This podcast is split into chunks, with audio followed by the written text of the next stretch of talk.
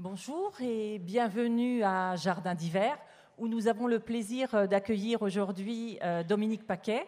Euh, Dominique Paquet que nous connaissons bien puisque euh, ça fait maintenant une douzaine d'années qu'elle anime des cafés philo et des goûters philo aussi pour les enfants et les adolescents.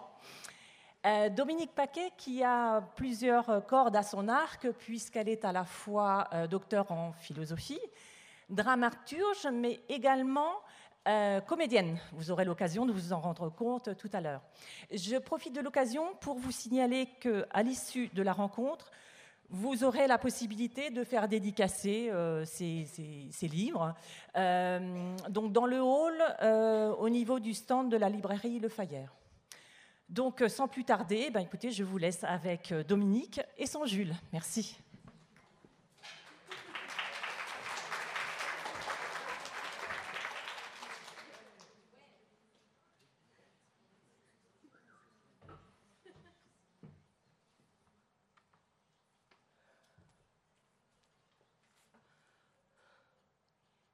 Tel que vous me voyez, je suis assez effondrée. Jules Verne m'a plagié.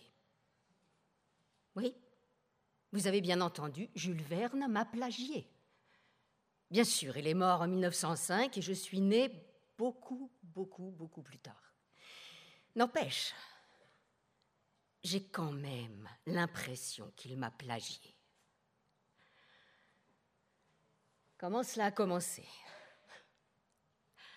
En octobre 2016, je visite la maison de Jules Verne à Nantes avec deux amis des antipodes australes.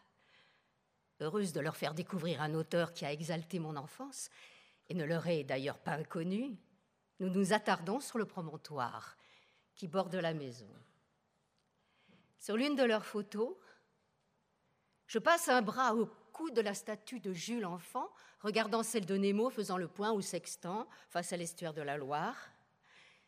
Et je ne me doute pas que cette accolade va m'entraîner dans un voyage à rebours, au cœur de moi-même, attiré dans une spirale de souvenirs.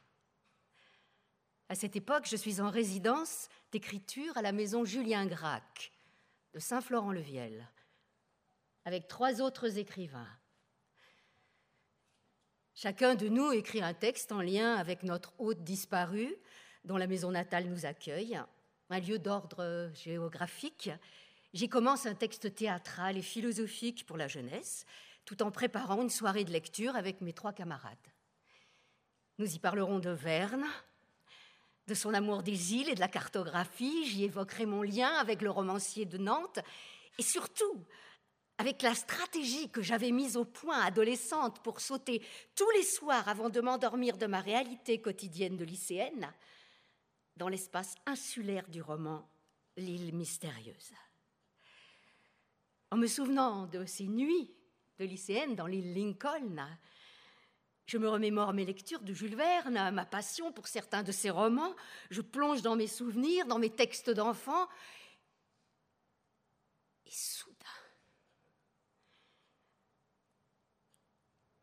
commence le 31 mai 1962, lorsque le journal Tintin, auquel je suis abonné, propose une bande dessinée de science-fiction de la série Alain Landier, signée Albert Weinberg, Les naufragés des ténèbres. Au sein de la Terre, éclairé par d'étranges lueurs, un extraordinaire engin se dresse aux abords d'un lac de lave en ébullition. Cet engin, c'est la taupe, au bord de laquelle sont enfermés trois hommes, nos trois amis, Alain, Marc et Gilles. Les appareils de contrôle sont déréglés, la machine est définitivement en panne. Il reste aux trois hommes une chance de s'en sortir. Il va leur falloir découvrir un puits qui les ramènerait jusqu'à la surface et, munis de leur matériel d'alpiniste, entamer une lente et effroyable ascension je découpe la première page du magazine pour fabriquer la première couverture de mon deuxième roman. J'écris depuis octobre 62. Une activité solitaire de fille unique, commencée sans y penser un soir d'automne après l'école. Je me souviens, après les devoirs, Je jette les premiers mots d'un poème, reprends comme on se saisit d'une bouée les vers étudiés en classe le jour même. La souris trotte rejoindre son mari, qui l'attend à la mairie, trotte menu. Soudain, je dérive, j'oblique, j'écris mon propre texte. Malheur, chat méchant, manger souris, croquer rat. Signé Dominique Paquet, 8 ans, le chat qui dérange tout le monde, Fernand Nathan, éditeur, tout droit réservé, y compris pour l'URSS. Le voilà. Je montre le poème à mes parents. Mon père s'esclave continue. Dès lors, je n'arrête plus. J'enchaîne la semaine suivante une pièce en un acte. La mauvaise journée d'Henri IV, celle de sa mort. Une pièce didascalique qui mêle quelques répliques et qui se termine par le râle du roi poignardé. Et dans la foulée, François Ier à Boulogne, toujours l'amour de l'histoire, une pièce chorale avec 200 personnages, hum, hum, hum, la cour entière dans laquelle je m'essaie au calembour. Qu'est-ce qui me pousse à écrire? Sinon l'appel dans une ruelle sombre d'une autre vie parallèle à la vraie à moins que la vraie ne soit celle qui s'écrit sur le papier.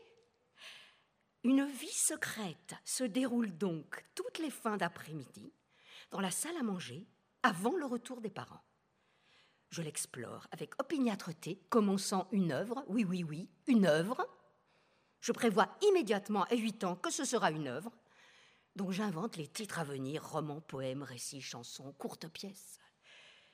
J'ai perdu le manuscrit de mon premier roman, mais j'ai conservé le second, celui dont la première de couverture est empruntée au journal Tintin, que j'intitule Un émouvant voyage au centre de la Terre.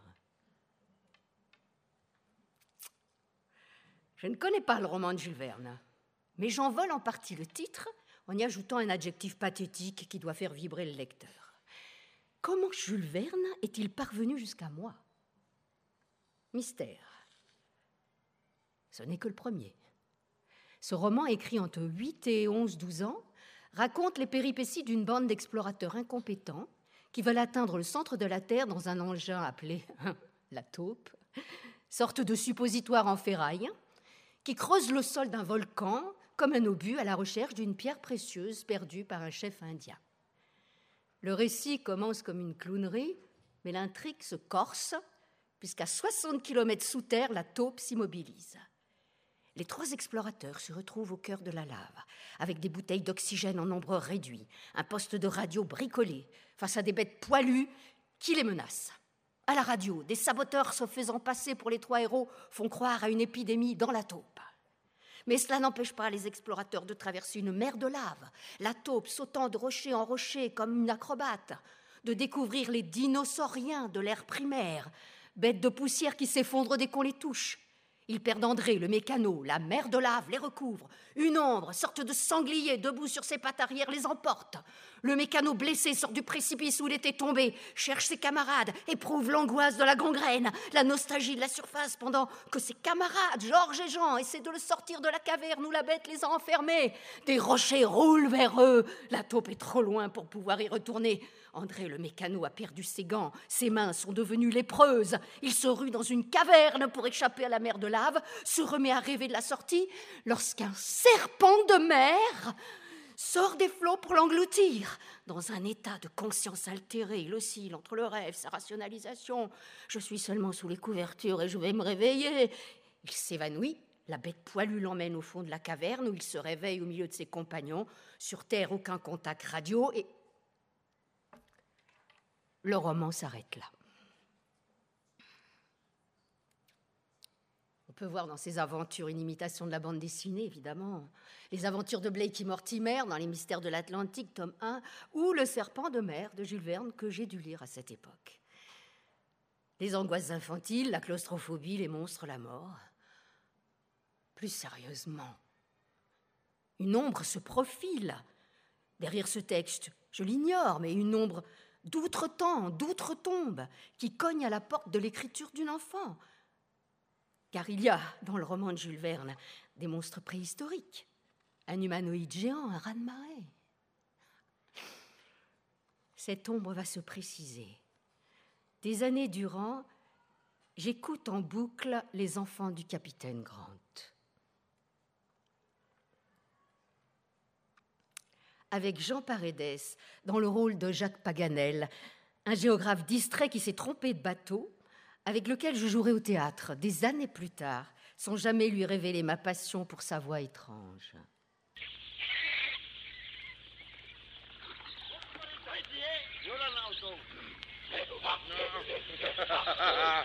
Je vous en prie, mon cher, c'est indécent et ça n'est guère le moment. Pardon. Toutes mes excuses, Lord Edward. Toutes mes excuses.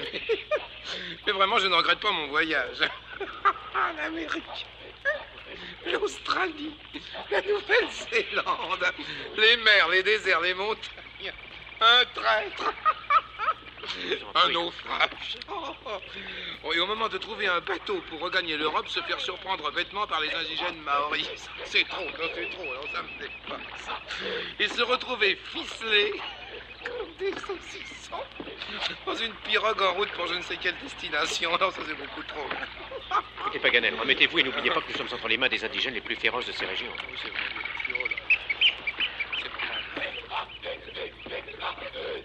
La façon dont Paredes s'écrit Pour famine Non, ça c'est trop fait passer dans mon dos de dix ans un frisson d'extase géographique.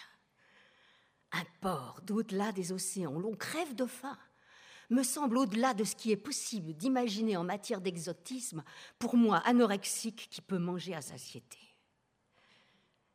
L'enfance se passe. L'hiver en rédaction de romans commencé avec des camarades, poursuivi seul toujours, toujours inachevé. Car lassé d'imiter, je cherche l'originalité d'un épilogue qui ne vient jamais. En classe de cinquième, je me perds en documentation sur l'Écosse pour finir un roman gothique, hein, et je désespère de ne pas ressembler à ces écrivains, chez qui jaillissent des phrases immortelles, la nuit, à la chandelle. Que peut écrire une enfant de 11 ans, qui n'a connu ni l'amour ni les trahisons? À 12 ans, elle se borne à imiter Joachim du Bellay, 20 poèmes pastiches, Paul Féval, un roman de 423 pages. Notez que la dernière page se passe sur une île. Elle rage de ne découvrir en elle qu'un petit paysage, vite parcouru, celui du lycée, celui des vacances. Mais le théâtre est là, partout, et ses lumières l'appellent.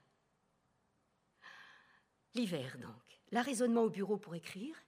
L'été, sieste obligatoire de 14h à 16h30 avant la baignade, histoire de digérer pour ne pas risquer l'hydrocution et couler à pic. Mortel ennui des journées chaudes. Une fois lu les romans de la comtesse de Ségur, sous le signe des enfants battus au knout, ne reste que mes propres ressources.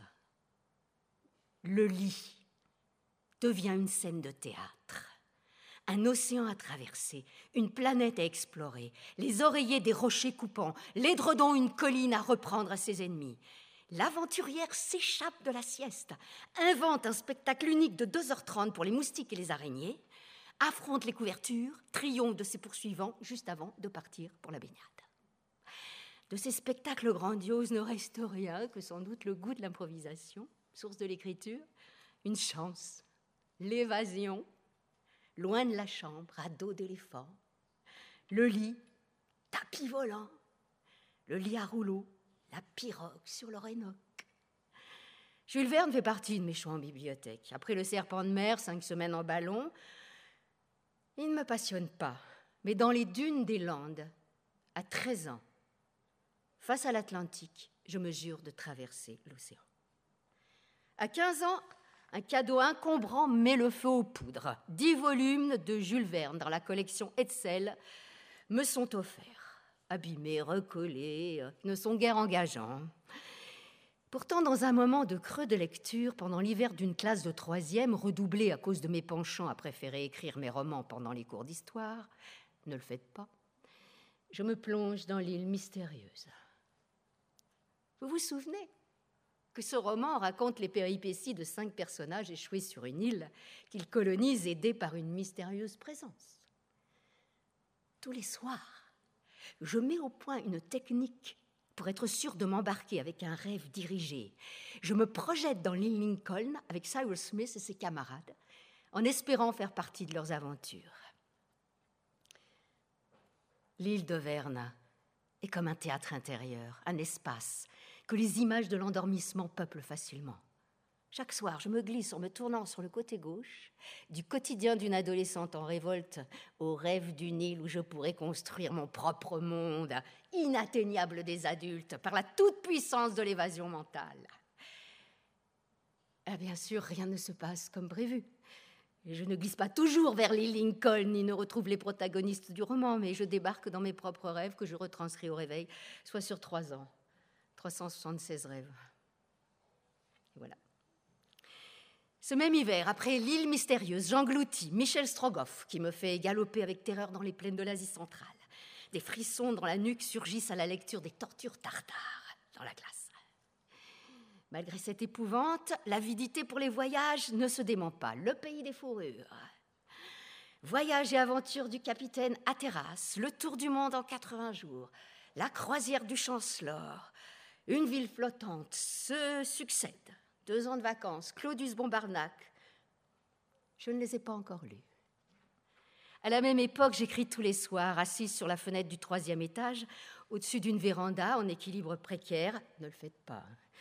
Pendant que les hirondelles tournoient au-dessus de ma tête et que j'entends au loin les sirènes des bateaux. Embarquer. Ou être embarqué. Évasion et fugue, sans cesse rêver, je serai une fugueuse. Jules Verne aussi rêvait de s'embarquer à mon âge. Avoir passé tant de navires, le besoin de naviguer me dévorait, écrit-il. Je vis une enfance de garçon sur le port de la Lune. À Bordeaux, la mythologie de l'embarquement, comme à Nantes, est une réalité. J'ai rêvé de m'embarquer en voyant les cargos marchands décharger l'Okoumé, le Copra des colonies. Mais les peuples africains colonisés se battent pour leurs indépendances. Le port se meurt. Et je suis une fille. Impossible de devenir moussa. Impossible d'embarquer. J'ai juste le droit de me hisser sur la pointe des pieds pour toucher le pompon rouge d'un marin. Cela porte bonheur, paraît-il. Il faut que j'invente une autre manière de traverser la Patagonie, d'aller jusqu'à Port-Famine, puisque mon genre me l'interdit.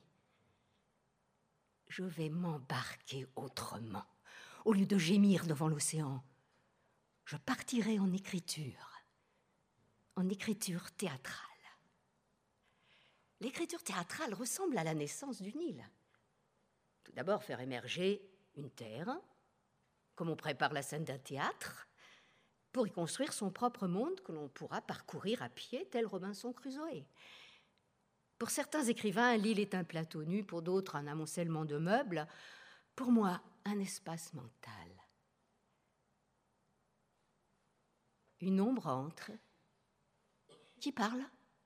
Que dit-elle?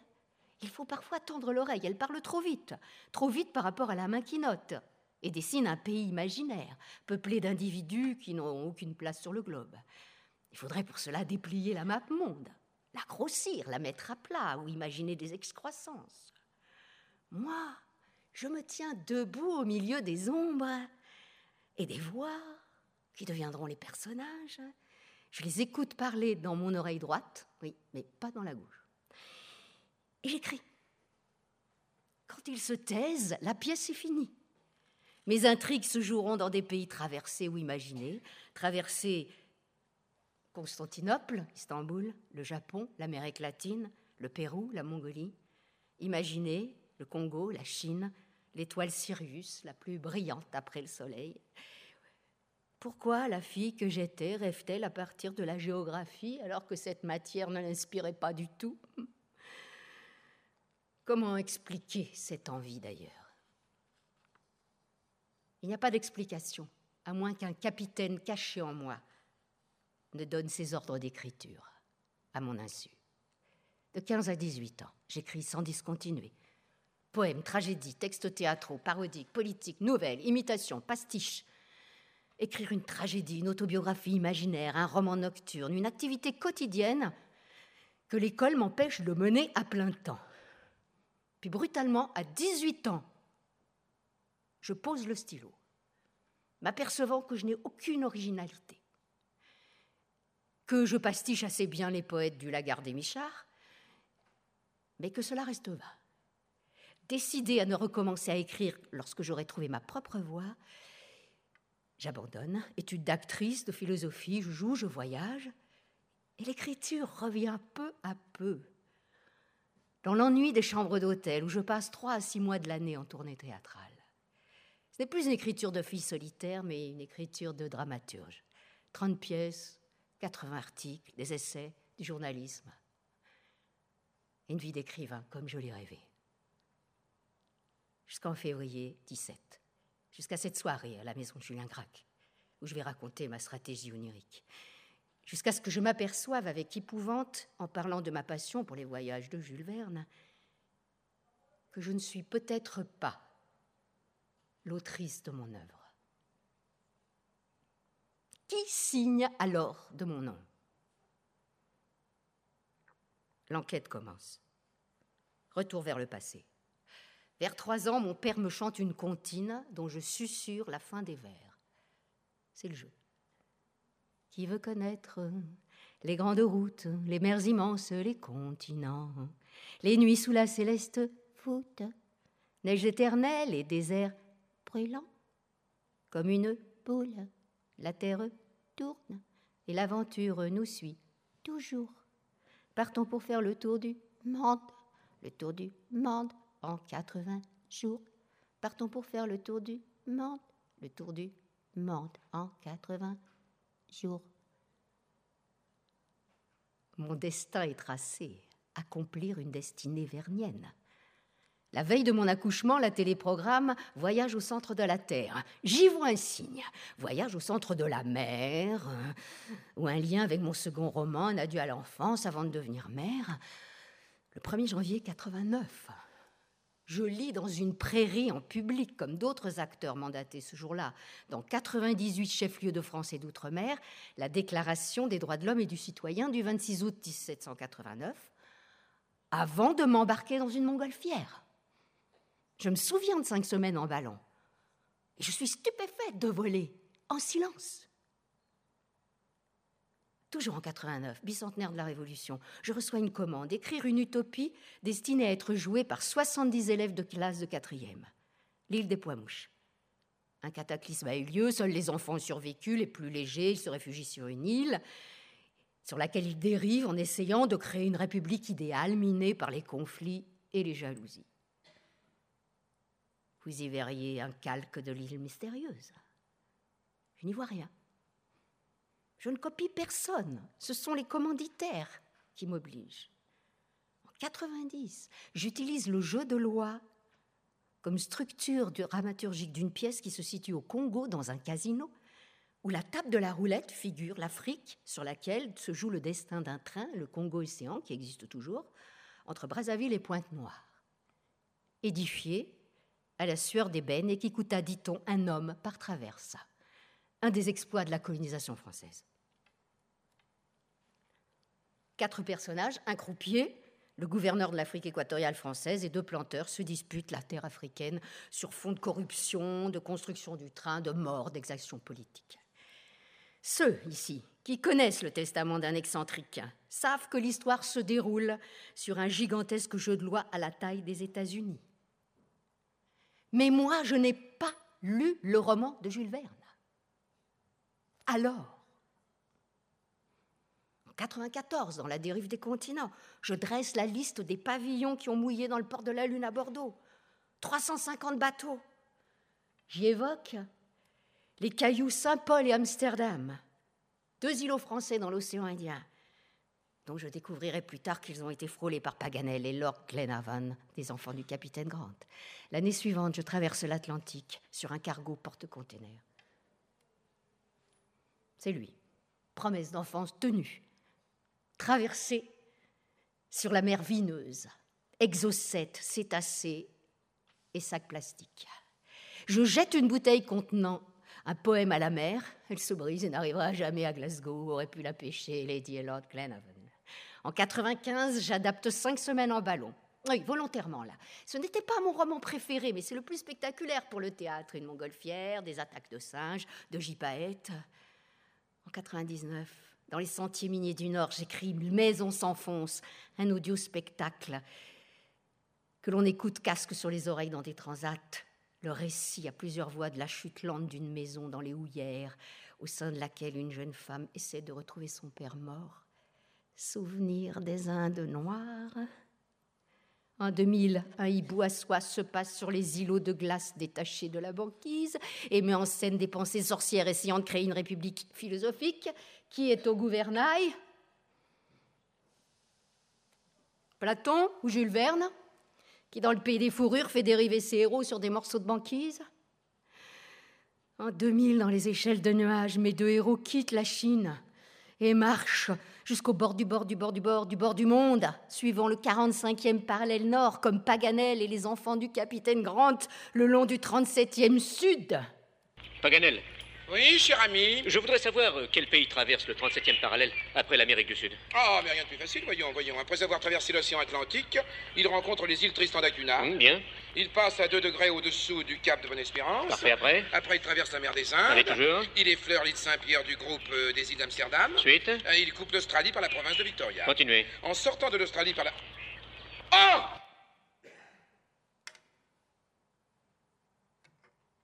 En 2001, les tribulations d'une pince à glace de tiroir en tiroir à la recherche de son nom et comment elle le trouva. Oui, c'est vrai, là, je copie Jules Verne volontairement. Les tribulations d'un Chinois en Chine. Il faut se rendre à l'évidence. Je n'ai pas d'écriture originale. Je dégurgite seulement les images et les fictions que j'ai aimées dans mon enfance. Je m'en sers, je pille Jules Verne. Et ça dure. En 2011, je prends le transsibérien jusqu'à Irkoutsk sur les traces de Ivan Ogarev, le traître de Michel Strogoff. C'est la maison des descendristes à Irkoutsk. Puis je prends le transmongolien jusqu'à Oulan-Bator et la steppe. En 14, j'écris Maman Typhon, une pièce qui se clôt sur le vœu de l'héroïne devant le rayon vert. Je crois en avoir observé plus d'une vingtaine. Je l'attends avec ferveur les soirs propices, sans avoir lu encore le roman vernien. Mais à ma décharge, la mythologie du rayon vert est forte sur le littoral atlantique.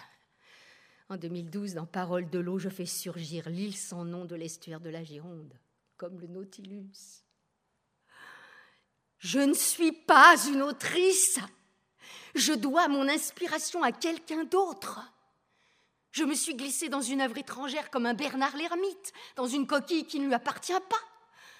Je n'écris pas mon œuvre, je suis écrite par quelqu'un d'autre. Je mène l'enquête. Comment je n'ai pas écrit certains de mes livres? Et si, je les ai écrits. Première hypothèse.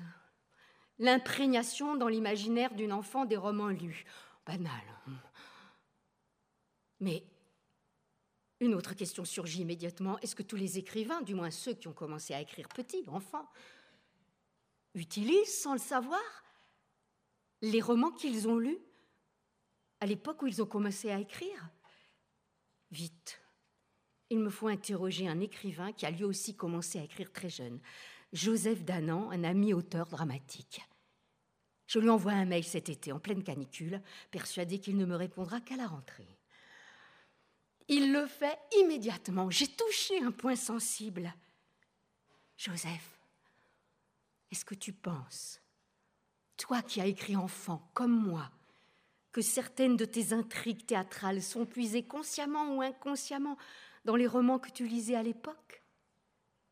Joseph répond Je ne le dirai peut-être pas exactement dans ces termes, mais le fait est que mes modèles pour l'écriture jeune public seraient plutôt du côté des romans de la littérature enfantine, comme Pinocchio, Peter Pan, que du théâtre. Quant à ma pièce, Jojo le récidiviste, j'ai l'impression que le système bêtise, gifle, vient d'un modèle romanesque enfoui. La comtesse de Ségur. Joseph me rassure, je ne suis pas seule. Malgré tout, la tendance à copier Jules Verne chez moi est obsessionnelle. Qui tient donc ma main? Jules ou moi? Restons calmes. Jules est mort en 1905. Je suis matérialiste. Je ne crois pas à ces transferts de mort dans les vivants. Je tente une seconde hypothèse. Le besoin de héros à l'adolescence. Les romans de Jules Verne appartiennent traditionnellement à une littérature de garçons. est-ce que je ne me serais pas servi de lui pour pouvoir accéder à l'écriture en tant que fille? Jules Verne ne m'aurait-il pas permis de m'autoriser à devenir écrivain, à partager ses héros adolescents sans parents, ses voyages sans tutelle? Sinon, dans mon enfance, à quelles héroïnes de la plume une adolescente de l'époque pouvait s'identifier? À l'école primaire, à part Lucie de la rue Mardru, oui, vous avez déjà oublié qui c'est, hein. aucune autrice au programme. Au lycée, Madame de Lafayette, Colette, Marguerite, Yourcenar, Marguerite Duras sont inconnues. À la rigueur, Madame de Sévigné, Georges Sand. Mes modèles d'écrivains seront donc Dubellay, Montaigne, Baudelaire, Rimbaud, Camus, Corneille, Racine, Molière, Ionesco, Beckett. Hum. Pas de femme. Il m'a donc fallu me fabriquer un destin d'écrivain toute seule. Pas toute seule. Euh, pas tout à fait, visiblement. Avec l'aide d'un compagnon de route. Dans cette hypothèse, Jules Verne aurait pu devenir ce modèle, ce compagnon, le déclencheur de l'écriture, celui qui me donne l'autorisation de me lancer à marchepied. Un instrument littéraire pour une fille des années 60-70. Mais pourquoi lui? Pourquoi toi Jules? Oui, tu es très beau, mais est-ce suffisant? Je continue à chercher. Je tente alors l'hypothèse d'un lien biographique, un lien qui ne se voit pas à première vue. Nous avons plus d'un siècle de différence. Une histoire, un traumatisme commun dans lequel je me reconnaîtrai. J'ouvre une biographie. Rien. Rien de commun entre un bourgeois du 19e et moi, sauf d'avoir écrit tous les deux très jeunes, d'être nés dans un grand port au cœur du commerce triangulaire de l'esclavage. Quand on fait du patin à roulettes enfant sur les terrasses qui bordent les quais du port de la Lune, que l'on guette au milieu des engins de levage le grutier assis dans les nuages, et que l'on voit débarquer le monde avec ses saveurs, ses parfums de poivre, d'huile, de bois africains, n'est-il pas impératif de s'embarquer? Ce qui me lirait à Jules Verne serait donc le goût de l'évasion. L'hypothèse est solide. Lorsque je suis accueillie en tant qu'écrivain dans les classes primaires et que je demande aux élèves N'avez-vous pas envie de partir découvrir le monde? Dans un cri du cœur, tous me répondent Non les enfants d'aujourd'hui ne semblent pas vouloir s'embarquer. Ils veulent rester à quai, sur le canapé, devant les écrans, dans leur chambre, avec les parents. Moi, je ne rêvais, je ne rêve que de départ, d'allègement, de fugue. Pour famine, Irkoutsk, la Patagonie, Ulaanbaatar, Machu Picchu. Pas par amour de la géographie, je ne partage pas cette passion de Jules, non. Ce qui me passionne chez lui, c'est le, le guide, l'explorateur, le pacha, le capitaine. Mais il y a d'autres hypothèses biographiques possibles, d'autres liens que le port, des thèmes communs, des obsessions. Plusieurs de mes pièces appartiennent à une géographie, celle des enfants trahis, des enfants abandonnés, ou des capitaines de 15 ans ferraillent pour essayer de survivre à des souffrances ou à des tragédies. Tous mes héros enfants s'inventent des vies merveilleuses, partent vers les hasards, au besoin par le mensonge, la mythomanie. Tous rêvent de vies plus grandes qu'eux à l'échelle de la planète. Et d'autres appartiennent à la cartographie des revenants. Des spectres reviennent hanter ces mêmes enfants pour les perdre ou les aider. Nous voilà un autre trait en commun.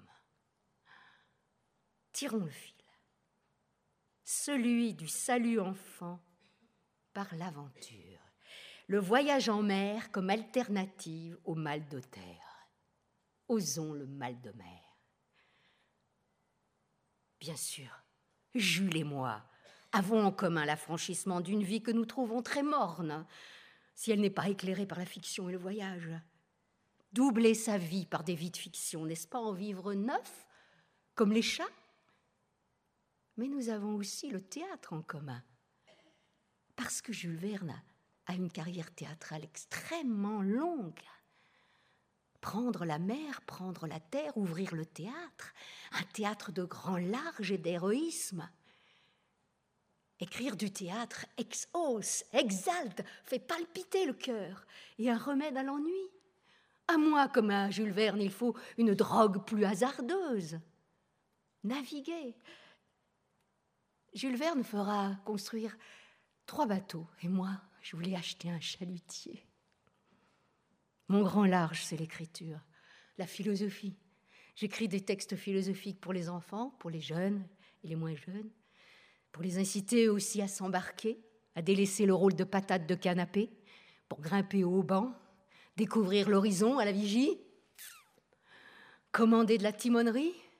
Le navire est déjà un théâtre. Le théâtre est encore un navire. Les premiers machinistes furent des marins, raison pour laquelle prononcer le mot corde au théâtre se nomme un fatal. Qui prononce un fatal paie sa tournée. Pour conjurer le sort, car sur un bateau il n'y a qu'une corde, celle du pendu. Le théâtre appareille, la troupe navigue au cœur d'un spectacle où chacun doit être à son poste, à la manœuvre, sans lâcher prise, sous peine de couler. Sinon, c'est ce qu'on appelle un bide.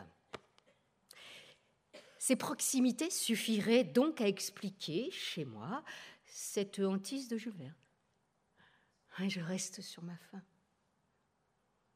Port famine. Changeons de cap. Tirons des bords Osons les péripéties. Péripéties égale renversement de situation, révolution qui aboutit à une catastrophe ou à une réconciliation. Osons le renversement. Si je n'étais pour rien dans cette histoire, si tout venait de lui, est-ce qu'il ne rêverait pas de se réincarner en moi? Il se servirait de ma main pour le faire et de plagiaire, je passerais à victime. S'il essayait de trouver des chemins tortueux chez une vivante pour revenir à la surface de sa mort et reprendre la plume. Tous les écrivains morts ne hantent-ils pas les vivants? Jules cherche à exister au-delà de 1905, oui. Pourquoi exonérer les morts de décision? Oui, là vous vous dites, euh, elle est passée de l'autre côté, hein, vers la folie. Pas du tout. Certains de ces manuscrits ont été publiés à titre posthume, d'autres réécrits par Michel, son fils. D'autres l'ont imité jusqu'au plagiat. Pourquoi ne se disperserait-il pas dans d'autres corps? Car je ne suis pas la seule à être hantée par Jules. Nous sommes des milliers, des millions sur la planète. Si Jules se servait de ma main pour écrire et survivre à bas bruit. Si on admet cette hypothèse, quand la possession aurait-elle commencé? Je ne peux pas croire qu'au berceau, Jules se soit glissé dans mon corps à la faveur d'une inattention de mes parents. Si les esprits des écrivains pénètrent en nous à l'âge de la tétée, est-ce qu'on les boit avec le lait maternisé? Ou plus tard, à l'âge de la lecture? Grâce à leurs livres, ils se glissent en nous, s'y installent, tentent une survie post-mortem, soit. Mais ils peuvent échouer. D'ailleurs, parmi les milliers d'auteurs que j'ai lus, lui seul, Jules. Oui, je t'appelle Jules désormais, vu notre intimité. Seul Jules a pu s'installer confortablement en moi, parce qu'il a trouvé dans creux de quoi s'abriter. Un corps d'enfant qui rêvait de s'embarquer comme lui, de faire du théâtre comme lui, d'écrire sans cesse et de vivre par procuration dans le corps de tous les personnages.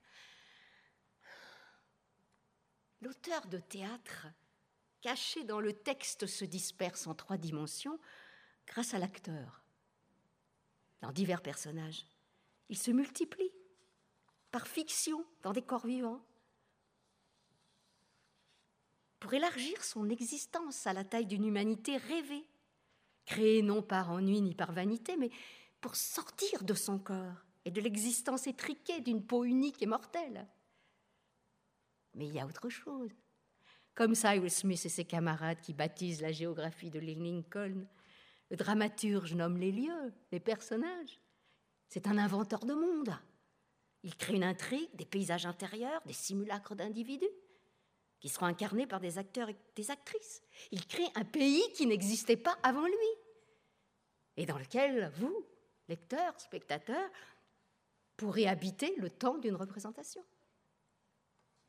Ainsi, sa présence en moi ne serait pas une catastrophe, un aveu d'impuissance de ma part, mais et je ne serais pas une copiste, mais sa présence serait l'œuvre d'une réconciliation, d'une proximité, osons le mot, d'un amour.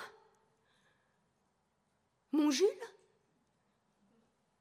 Maxime Abol-Gassimi, écrivain, que je rencontre ici en octobre dernier au Champ Libre et à qui je raconte cette hantise, me propose une autre hypothèse. Ne serais-je pas victime d'un plagiat par anticipation tel que le décrit Pierre Bayard, auteur d'un essai sur le plagiat par anticipation? Si on inverse la flèche du temps, Jules au XIXe n'aurait-il pas saisi dans mes textes théâtraux des sources d'inspiration pour ses propres œuvres? Ce que l'on peut concevoir vu qu'il écrivait à la ligne et travaillait également à partir de trames de romans écrits par d'autres, comme par exemple Pascal Grousset. Chez moi, ces emprunts sont assez malins pour laisser croire à ses lecteurs qu'il a vraiment eu l'idée avant moi du voyage au centre de la Terre, du jeu de loi qu'il a simplement déplacé de l'Afrique aux États-Unis, de l'île sans nom qui pourtant a émergé de l'estuaire de la Gironde en mars 2009 et qui lui a donné l'idée de la sortie du Nautilus dans l'île mystérieuse, de la maison qui s'enfonce dans les houillères qu'il a inspirées pour les œufs noirs, etc., etc., etc à condition d'inverser la boucle temporelle. Tout s'explique. Maxime a raison. Tu m'as plagié, Jules. En novembre dernier, je participe avec Pierre Bayard au musée Jules Verne de Nantes à une rencontre portant sur les lieux où Jules n'a pas été, mais dont il a parlé. Pierre, après m'avoir écouté, conclut en spécialiste de la question En fait, Dominique, vous vous êtes plagiés l'un l'autre. L'énigme est donc résolue. Nous avons, Jules et moi, voyagé dans le temps, lui dans le futur, moi dans le passé, tricotant nos intrigues à quatre mains. D'accord, Jules, mais cela ne règle pas la question. Qui écrit quoi et à quelle époque? Pourquoi ne suis-je jamais cité euh, sur les couvertures de tes livres? Ni toi sur les miens, d'ailleurs. Pourquoi n'as-tu jamais avoué à tes lecteurs que tu puisais certaines de tes intrigues dans l'œuvre d'une autrice de théâtre du XXIe siècle? Pourquoi n'ai-je pas touché de droit d'auteur au XIXe siècle? Car nous sommes jumeaux dans l'écriture, jumeaux inclus. Dernière preuve, novembre dernier. Voici côte à côte, à gauche la boîte de compas de Jules Verne et à droite la mienne. Troublant, non Jules, mon Jules. Oui, je peux bien te nommer ainsi, non seulement parce que j'ai passé mon bras autour de ton cou et que tu es resté de bronze, jouant l'indifférence, caché sous cette statue, regardant Nemo au loin, l'estuaire des partances. Tu m'as doublé, tu as projeté tes fictions en moi, tu m'as volé des histoires, poussant ma main, nos mains sur la page. Non, il ne s'agit pas d'une hantise amoureuse, quoiqu'il ait été très beau, même âgé. Rien de torride entre moi et mon Jules. Pas d'amant dans le placard. Un amant dans l'écriture. Alors, Jules, saisis le sextant, l'astrolabe, et embarquons-nous Prenons des trains de hasard, des bateaux en partance. D'ailleurs, regardez, Jules m'attend déjà devant son musée. Il a préparé nos bagages. Nous embarquerons sur un trois mois à Saint-Nazaire et aborderons à Clipperton, à Hollande, Bocac, Tristan d'Acuna, Saint-Paul et Amsterdam, Puka Puka, Pingla, Micronésie, Macarish, Saint-Kilda, Tromelin, Napuka, Ticopia, Norfolk, Trindade, Tabor, Maria Teresa et enfin, dans ton île, Jules, les Lincoln. Les alizés se lèvent. Adieu l'Europe, nous vivrons désormais dans tes îles. Jules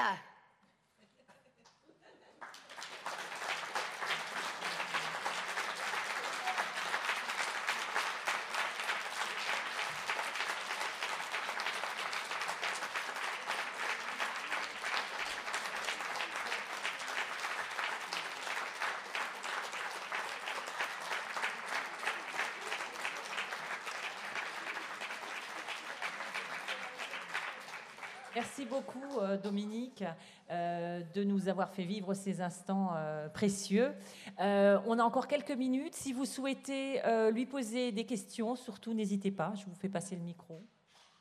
C'est le moment ou jamais.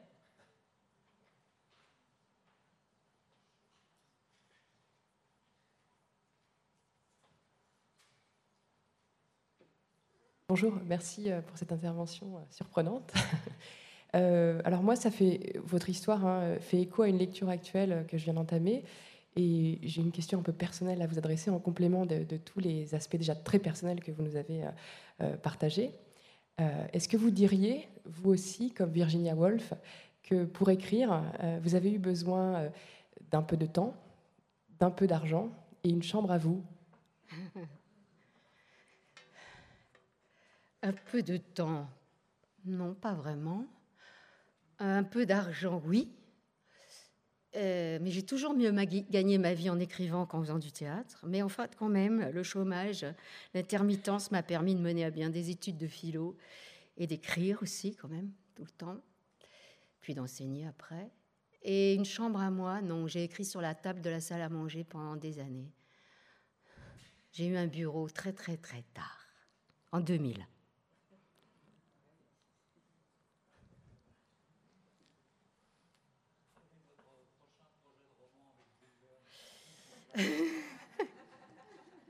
Ben, pour l'instant, je viens juste de commencer cette histoire. C'est la troisième représentation de cette conférence.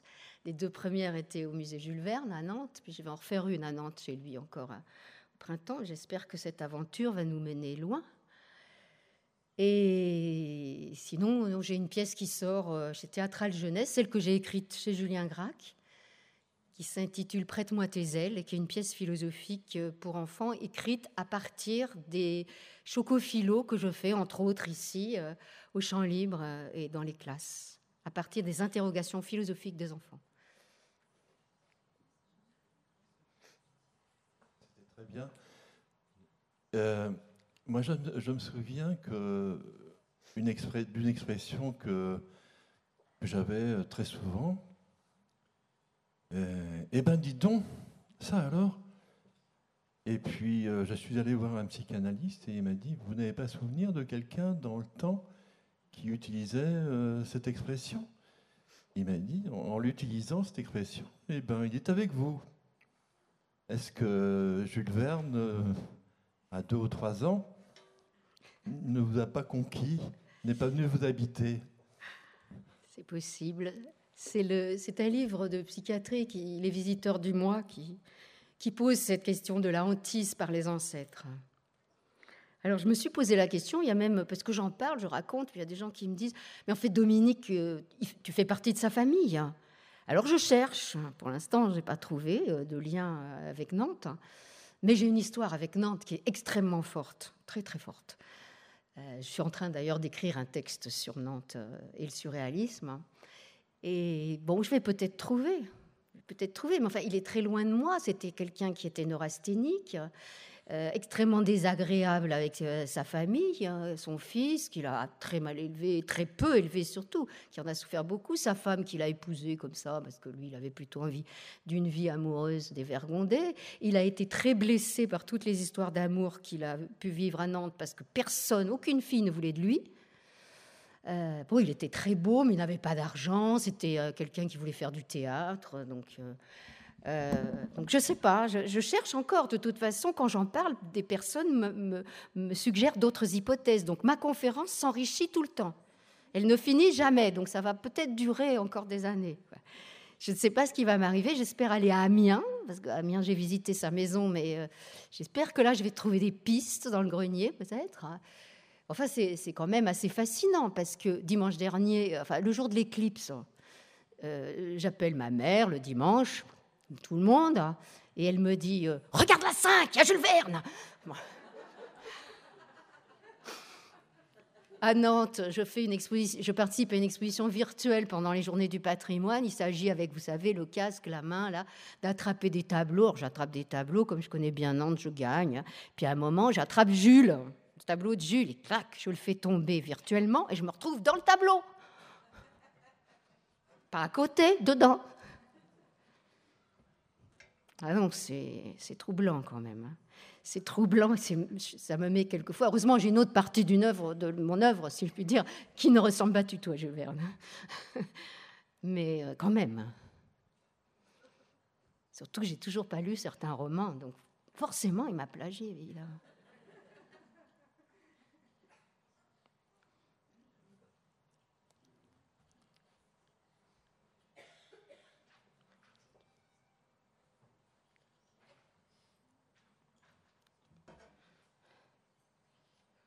Bonjour, on s'est rencontrés récemment, on a parlé de ces questions-là, on ne va pas faire l'innocent.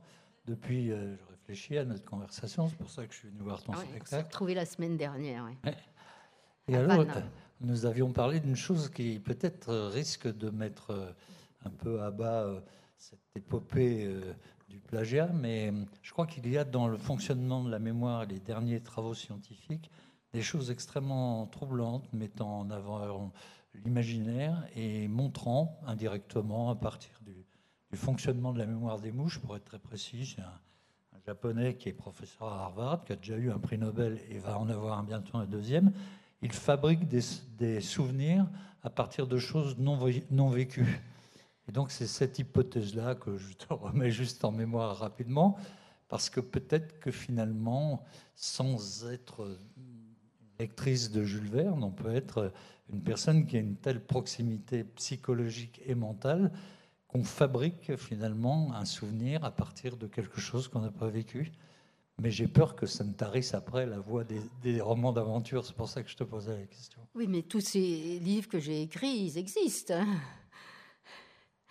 ils existent. Alors, je ne sais pas, il va falloir que je me penche là-dessus. Mais en même temps, il ne faut pas être trop matérialiste le plagiat par anticipation, c'est une théorie littéraire qui est extrêmement féconde. Là, je ne suis pas rentrée dans les détails, mais qui est extrêmement féconde sur le plan stylistique, sur le plan de l'inconscient collectif, d'une anthropologie de l'imaginaire, hein, bien sûr. Euh, je vous renvoie au livre de Pierre Bayard, chez Minuit, le plagiat par anticipation. Mais euh, quand je, je, dis à, ma mère, euh, regarde, on a les mêmes boîtes de compas, elle me dit, oui, mais ça se faisait à l'époque, c'est tout. Ah, j'ai dit, mais alors, tu me fais tomber toute mon histoire, sinon j'écris rien. J'ai dit, bah oui, on a fait la même boîte. Allez, bon.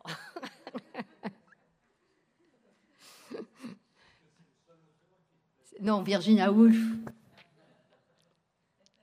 J'ai joué Virginia Woolf, j'ai joué Orlando. Oui, ça a été adapté en 79, je l'ai joué. Virginia Woolf m'accompagne tout le temps. Et Henry James.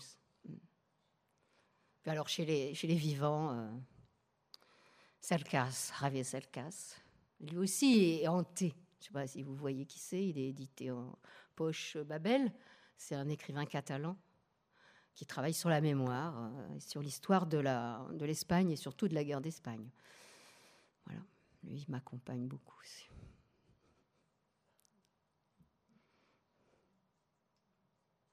Bon, ben, bon festival littéraire. Soyez hantés.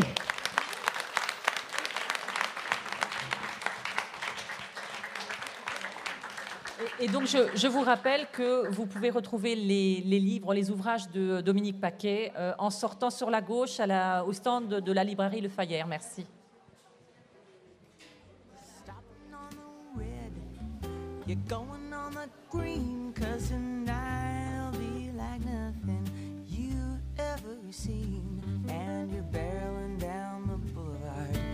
looking for the heart of Saturday Tell me, is it the crack of a pool ball's neon buzzing? telephone's ringing, it's your second cousin. Is it the barmaid that's smiling from the corner of her eye? Magic of the melancholy tear in your eye it kinda quiver down in the core, cause you're dreaming of them Saturdays that came before, and now you're stumbling, you're stumbling onto the heart of Saturday night.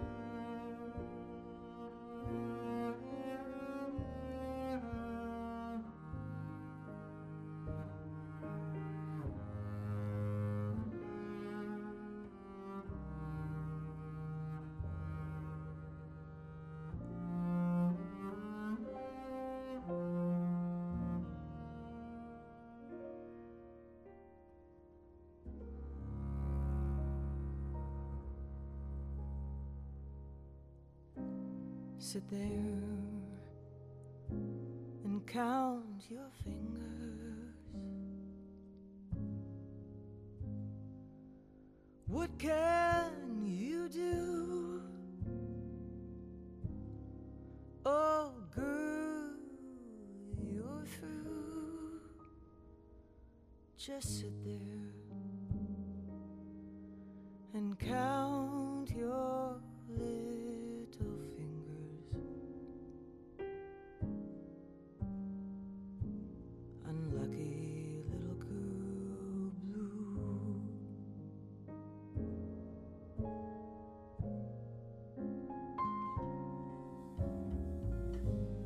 sit there and count the raindrops falling on you. It's time you knew all you can count on are the raindrops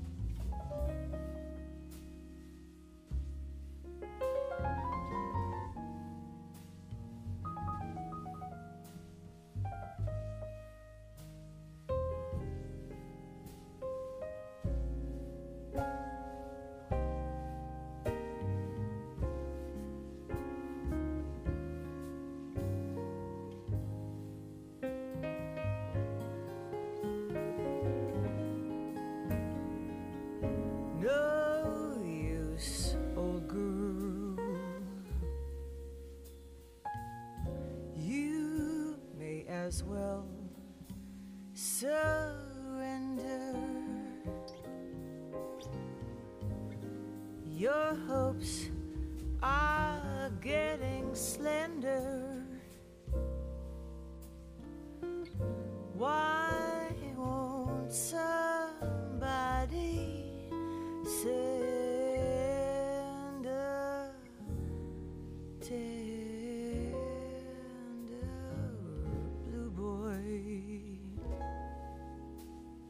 To cheer up little girl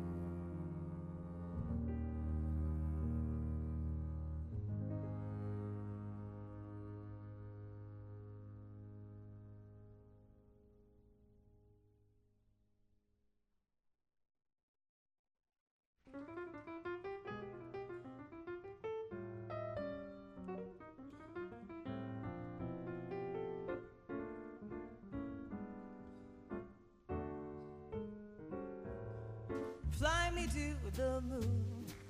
Let me play among the stars. Let me see what spring is like on Jupiter and Mars. In other words, hold my hand.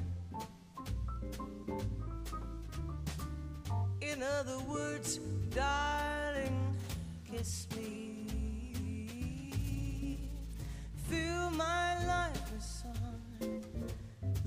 Sing forevermore.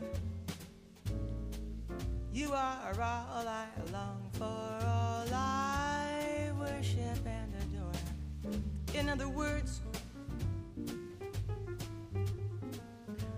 please be true. In other words, I